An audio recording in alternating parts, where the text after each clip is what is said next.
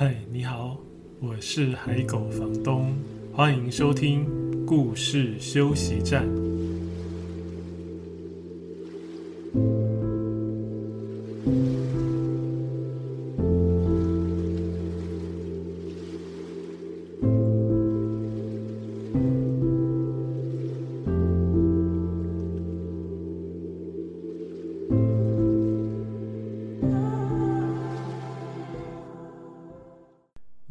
收听的是故事休息站 Podcast 节目的第三十七集。在今天这一集的节目里面，我想跟各位分享一些和狗有关的绘本故事。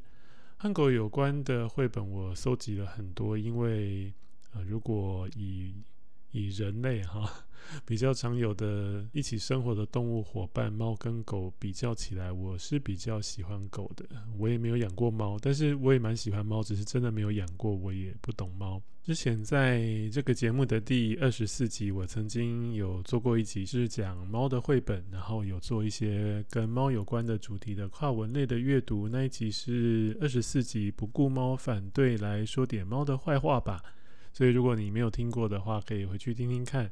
那在第二十五集，我也接着，呃，虽然讲的不是猫的主题啦，但是我有延伸，又在介绍了一些跟猫有关的书。所以，如果你是猫派的话，你可以回去听听看二十四和二十五集。那今天我想要分享的是跟狗有关的故事。在好几年前，大概三年前、四年前嘛，我已经不太确定。啊，现在我对时间的感受好像变得很模糊，诶不知道是什么时候。反正就是有一段时间，大概维持了两年左右啊。那每个月的一号，我会在脸书直播说故事。那其中有一年呢，我是那十二个月，每个月我都会说一个跟狗有关的绘本故事，所以总共说了十二本。其中有一次，我介绍的是台湾的资深创作者李景伦老师的一位温柔善良有钱的太太和她的一百只狗，书名非常的长，对不对？那这本书的内容其实很简单哦，就真的是呃，几乎所有的篇幅就是在写这一百只狗的名字，好，先一只一只的介绍，有时候一次介绍一只，有时候一次介绍两只、三只、五只、十只。整本书最后就介绍了一百只狗，然后最后这个温柔善良有钱的太太就呼唤这一百只狗的名字，叫他们来吃饭，然后他们就睡觉，跟小读者说晚安，就是这么简单的故事。所以这本绘本的主要内容就是一百只狗的名字。可是很奇怪的是，小朋友都听得非常开心。那更令我意外的是，其实大人听这个故事也常常会露出很不可思议的开心的表情。尤其我有一次是在某一个县市，他们有做呃银发族的，就是爷爷奶奶的一些故事培训的计划。就是因为现在很多家庭可能是双亲，爸爸妈妈都在工作，然后平常可能是呃阿公阿嬷、爷爷奶奶在带小朋友，所以。那一次的培训的对象就是阿公阿嬷们，都年纪都很大了，甚至还有八十几岁，应该已经是阿祖的年纪了。因为对老人家，呃，讲怎么说故事，你要讲比较正式的培训课，对他们来讲也有点折磨。我前半小时试着比较认真的用一般的介绍的方式去讲怎么说故事，那老人家就。度孤成一片，所以我很快就改变了方式，就是用比较轻松的，我就直接拿着书说故事给他们听，那就让老人家知道说，哦，其实说故事就是这么简单啊。因为我本来在说故事也不会特别做很多呃声音的明显的变化，或者是。呃，做一些活动啊，所以让这些爷爷奶奶知道，其实说故事很简单。那我就直接说故事给他们听，以免他们睡着。那果然，呃，就直接用说故事示范的时候，大家的精神就好起来了。那其中我有选一本，就是这个一位温柔善良有钱的太太和她的一百只狗。我刚才说，很多小朋友听这本书都很喜欢嘛。那很多大人其实是很无法明白，为什么只是讲一百只狗的名字，小朋友就这么喜欢听。那那一次我是对上了年纪的爷爷奶奶讲这本书哦，就是直接读这本书给他们听，那他们听的眼睛都亮起来了，然后笑得很像小孩子，好可爱啊！感觉他们每我每翻一页，他们就期待还有什么样的狗的名字啊。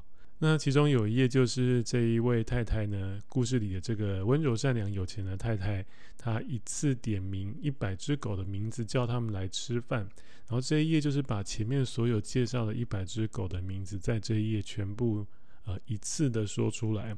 然后爷爷奶奶们的呃表情就真的是闪闪发光，非常可爱。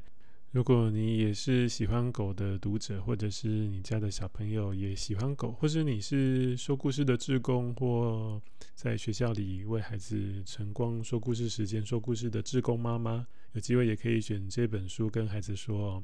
虽然看起来内容很简单，只是一百只狗的名字，但是效果却出奇的好，孩子出奇的喜欢。而且这本书里面有一百只不同的狗的名字，对不对？所以我之前在说故事的时候，甚至也有人说：“诶，里面有他们家的狗的名字，或者是以前养过的狗的名字。”嗯，我举几个例子好了。我猜这几个那个属于狗的，比较像狗的菜奇亚米啊，应该很多人都有吧？比如说来福，嗯，我们家以前也养过一只狗叫来福。比如说多多，啊，我们曾经也养过一只叫多多的狗。还有，我猜，比如说香香啊、我们家附近以前呢、也有一只，呃，散步常常遇到的狗就叫香香。或者我看还有一些可能会比较常有的，像乖乖啊、哈哈、宝贝、玛吉、欧链 应该应该有吧？说不定你翻这本书的时候，真的会找到跟你的狗一样名字的狗狗在这本书里面哦。这可能就会变成读这本书的另外的趣味或亲切感。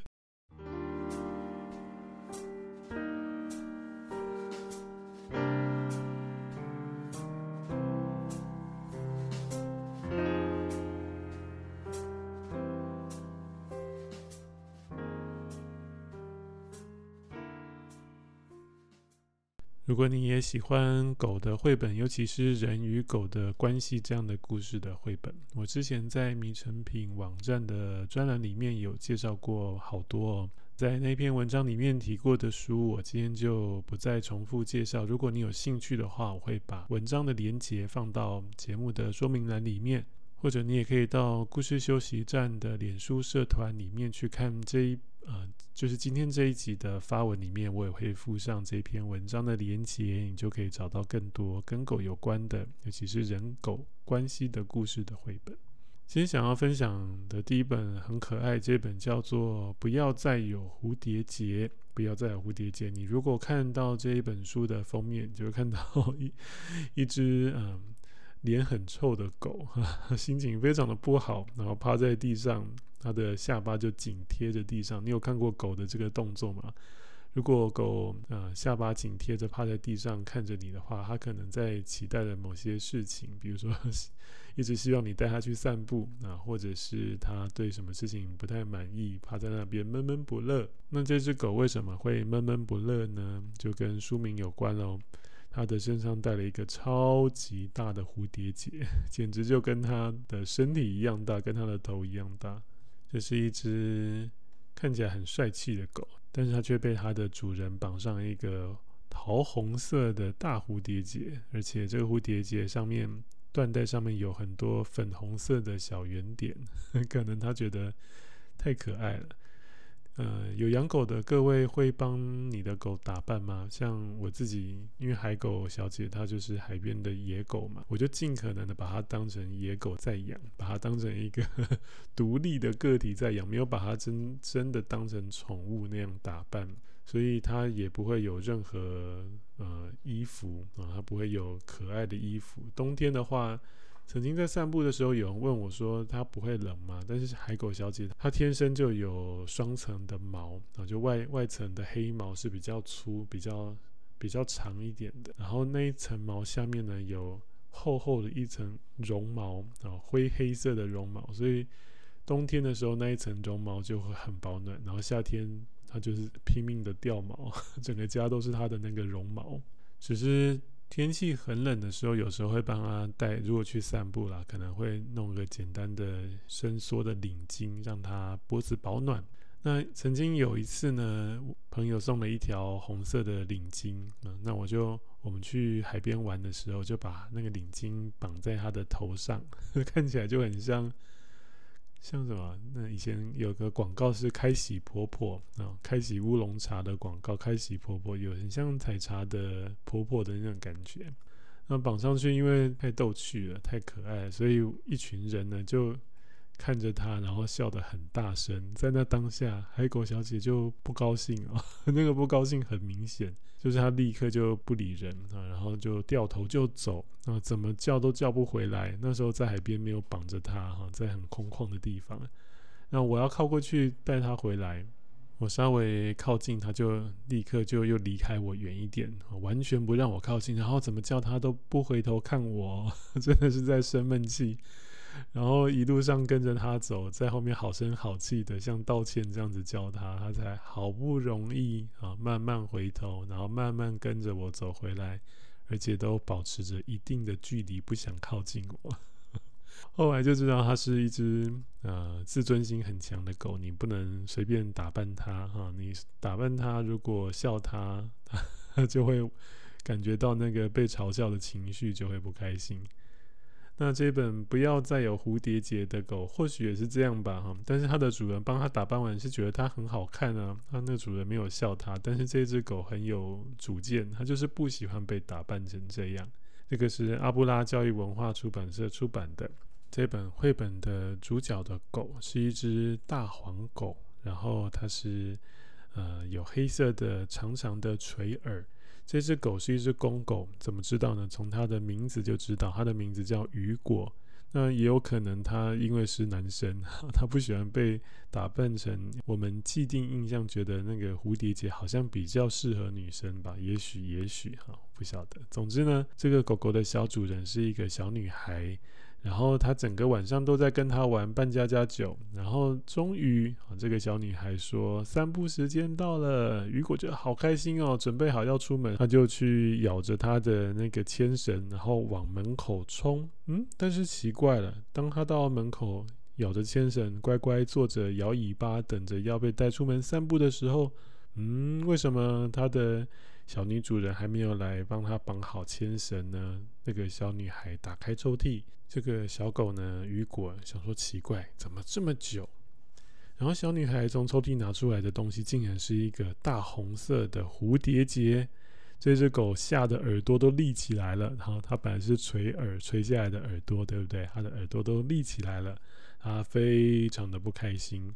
如果你看这本书，就看到画面上，呃，雨果已经被绑上了大红色的蝴蝶结在脖子上。然后他本来开开心心要出门散步，应该是要走出去。结果小女孩走出门，然后紧紧拉着牵绳的时候，这只狗完全不想出门散步了。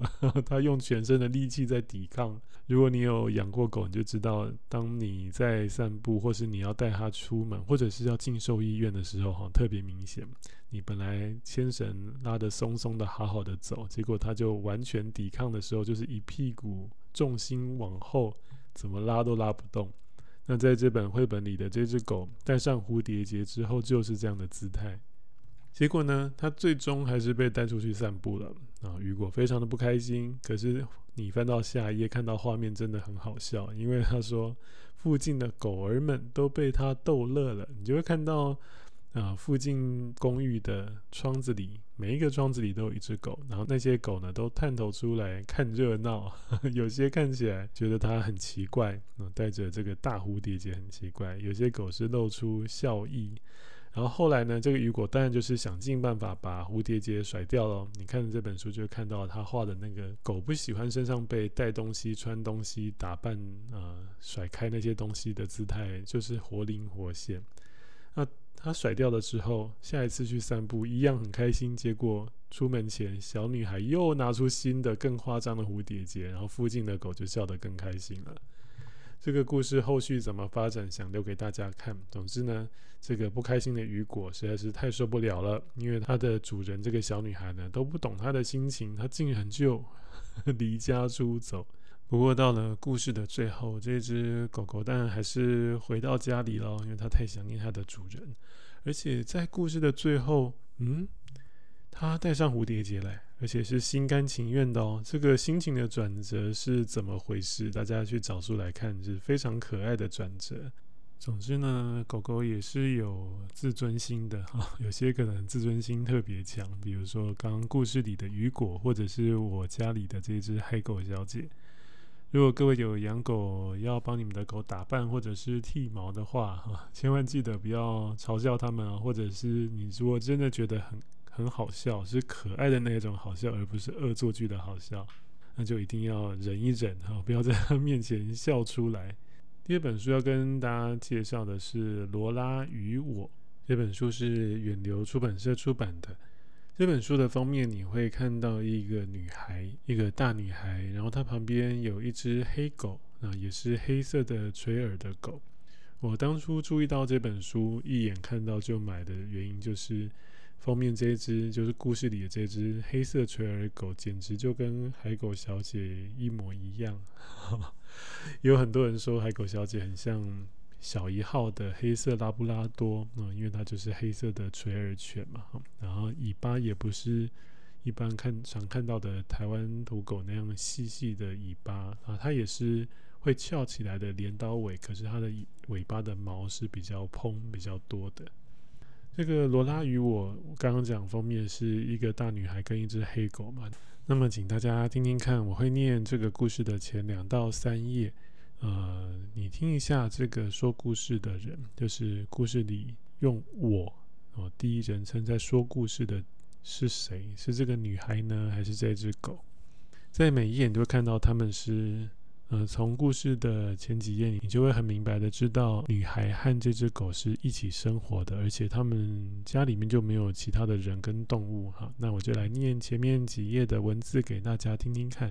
这本书的文字相对是比较多的，对我来讲，嗯，我一般比较喜欢文字更简洁。可是这本书里面相对比较多的文字，我觉得也是有必要的，因为它要描述。他们生活里的那些磨合的细节，还有为什么要磨合啊？在这本书你看到最后就知道。那我先来读前面的几页的文字，那大家请听听看，这个第一人称的我到底是这个女孩还是那只狗？罗拉与我，罗拉是我最要好的朋友，我们一起住在一栋面向公园的漂亮房子里，客厅的阳台正对着一棵大马栗树。它的枝叶十分靠近。当秋天果实成熟的时候，在外头晒太阳，可要小心别被掉落的大栗子打到头。罗拉与我认识的时候，我的生活很快乐。我和父母还有兄弟姐妹住在乡间，在学校有很好的表现。相反的，罗拉很孤单，而且生病了。在第一次相遇的那个瞬间，我就决定从此以后要照顾她。我们因此搬来城里住。刚开始一切并不容易，罗拉总是一脸忧郁，眼神空洞地在沙发上度日。我想尽办法逗她，罗拉却一点也提不起劲。好几回，她甚至不愿意踏出家门，但是我从不放弃。终于有一天，罗拉肯外出，并沿着墙边走路。各种声响，消防车的鸣笛、自行车的响铃、小婴孩的笑闹，都让他惊慌。路上的车辆更是吓坏他。喇叭声或是轮胎紧急刹车在柏油路上发出的刺耳噪音，总让罗拉蜷缩在人行道上，浑身发抖。此时，我会趴在他的身边，等他恢复平静，再一起回家。听到这里，各位有猜出，或是你觉得，嗯，这个我是这个女孩呢，还是那只狗呢？那只黑狗。在看这个故事的时候，我自己在看的时候，我一直以为啊是这个女孩在说话啊，因为不管是文字的我，或者是图画。里面人跟狗的互动，其实你分不太出来。那也许人以人的角度去看这本书，你会觉得对你说话的那个我就是人在对你说话。可是很有趣的是，渐渐再多看几页，你就会发现，嗯，越来越不太对劲啊，越来越觉得好像这个我可以是那个女孩，也可以是那个狗。但是看到最后，你就会知道，这个我其实是那一只狗。那到底为什么呢？因为这个女孩其实是因为意外，就是呃眼睛就失明，看不到了，所以她需要一只导盲犬。那这只黑狗就是她的导盲犬。所以刚才听到，嗯、呃，她说罗拉啊、走在路上的时候很害怕，以前一直不出门，后来渐渐愿意出门的时候，也是沿着墙壁走路，然后对各种声响都很紧张。原本我们看这个故事，看到那个女孩趴在地上，然后摸着狗的头，会以为女孩在安抚狗，所以说这个故事的我是那个女孩，但是其实是这个女孩吓得整个人缩在地上，然后那只狗陪在他旁边，其实是在安抚他。所以是反过来的，这个阅读是很有趣的。如果亲自看这本书，你会更体会到这个阅读的认知的落差带给你的趣味啊。虽然我说出来，但是你在看这些文字细腻的描述，你会更有深刻的感受。在接下来一页，我再多读一页给大家听啊。然而渐渐的，我们每天都能多走一点。第一天，我们只是走到路口。隔天早上，我们来到对街的公园入口，在隔天抵达街尾面包店的窗边。就这样，每次多走一点点，罗拉克服了她的恐惧。如今，当我们去散步时，罗拉会昂首阔步，步伐快到我都有点跟不上。我们也买了公车储值票。如此一来，可以随心所欲去各处绕绕，请听这城市成千上万的声音。所以罗拉是那个女孩。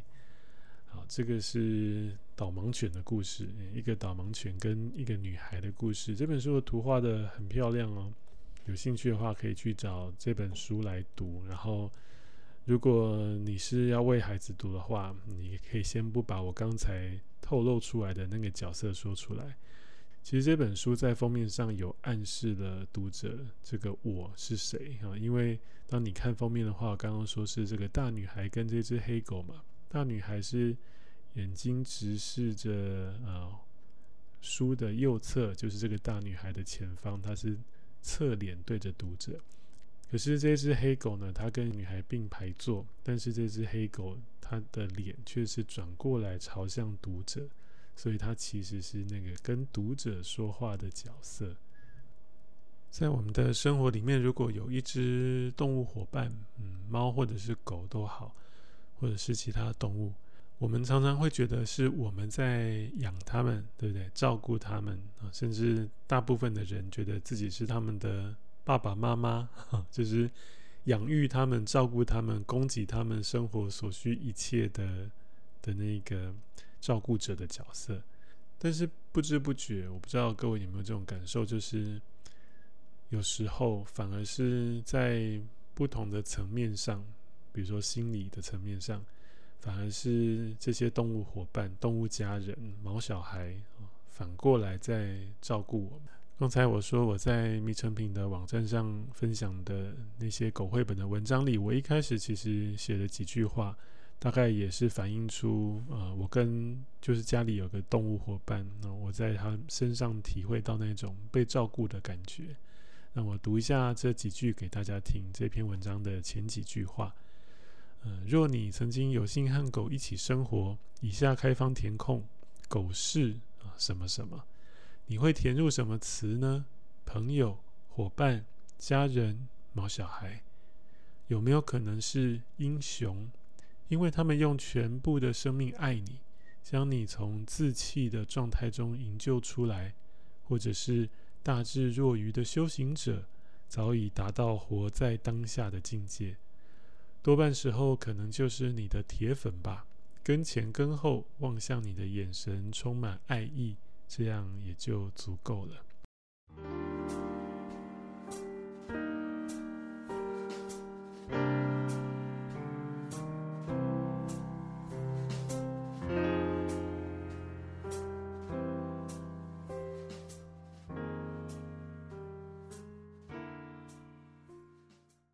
介绍了两本人和狗的关系的故事之后，我想要延伸做一个跨文类的阅读。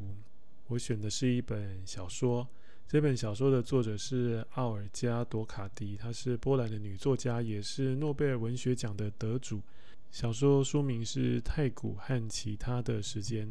这本书很有趣，它用很多不同的角度去看时间，其中有一篇是洋娃娃的时间。洋娃娃不是真的是那个玩偶的娃娃，而是一只呃贵宾犬的名字啊，有一只红毛贵宾，它的名字叫洋娃娃。这个洋娃娃这只宠物狗红毛贵宾，它的时间感，它对时间的感受和人有什么不同呢？我来读其中的一小段给大家听听看。洋娃娃的时间，动物的时间永远是现在式。洋娃娃是条火红色、毛茸茸的母狗，它有一对古铜色的眼睛，这对眼睛有时会闪着红光。洋娃娃最爱米霞，所以总是竭力使米霞处在它自己红色视线的范围之内。那时便一切各就各位，诸事顺心。洋娃娃跟着米霞去井台，去小园子，跟着她出门走上官道看世界。他不让米霞离开自己的视线。洋娃娃不会像米霞或别的人那样思考，在这个意义上，洋娃娃和米霞之间存在着一道鸿沟。因为若会思考，就得吞下时间，把过去、现在、将来和他们持续不断的变化化为内在的东西。时间在人的头脑内部工作。人头脑之外的任何地方都没有时间，在洋娃娃小小的狗脑里，没有这种脑沟，没有这种过滤时间流逝的器官，因此洋娃娃是住在现在的时间里。所以每当米霞穿戴整齐出门，洋娃娃便会觉得她是永远的走了。每个礼拜天，她上教堂都是一去不返的。她到地下室取马铃薯。就永远待在地下室里，只要他从洋娃娃的视线里消失，便是永远消失。那时，洋娃娃的忧伤是无边无际的。母狗将它的嘴贴在地上，呜呜地叫着，痛苦不堪。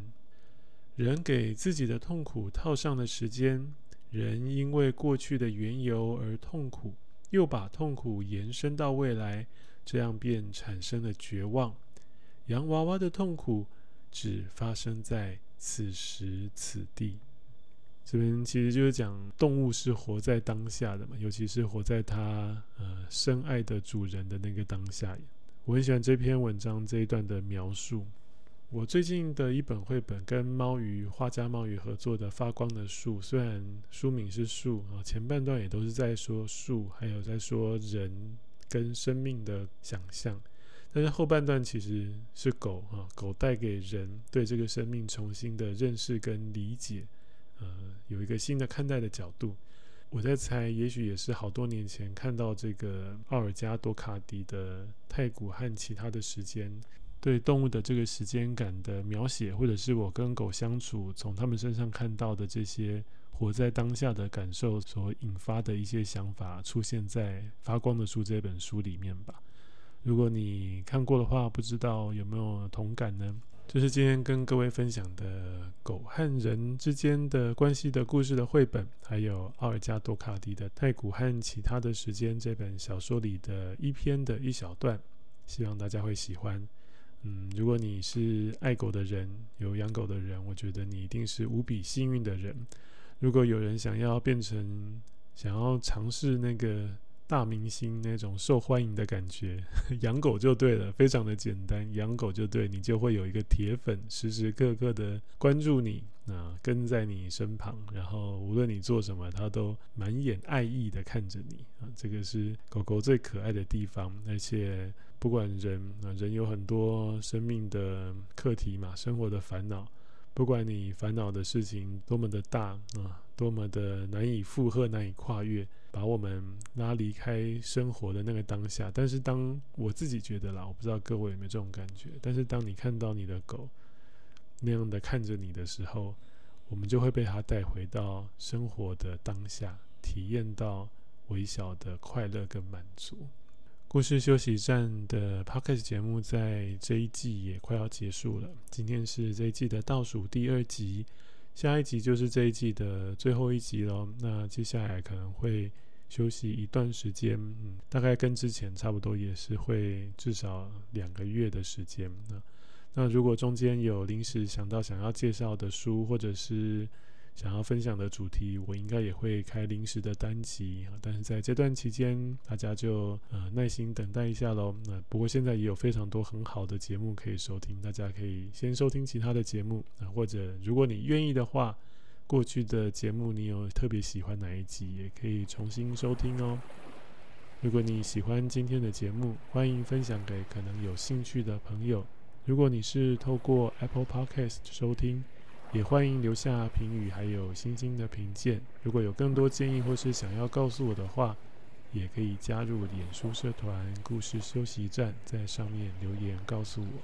另外，也欢迎追踪海狗房东的脸书专业和 Instagram，只要输入“海狗房东”这四个字就可以找到。在这些版面上，我还会另外推荐分享更多好听的故事，还有绘本作品。在这一集的故事休息站节目里面，你有得到一点点休息的感觉吗？谢谢你今天的收听，我们下一集再见。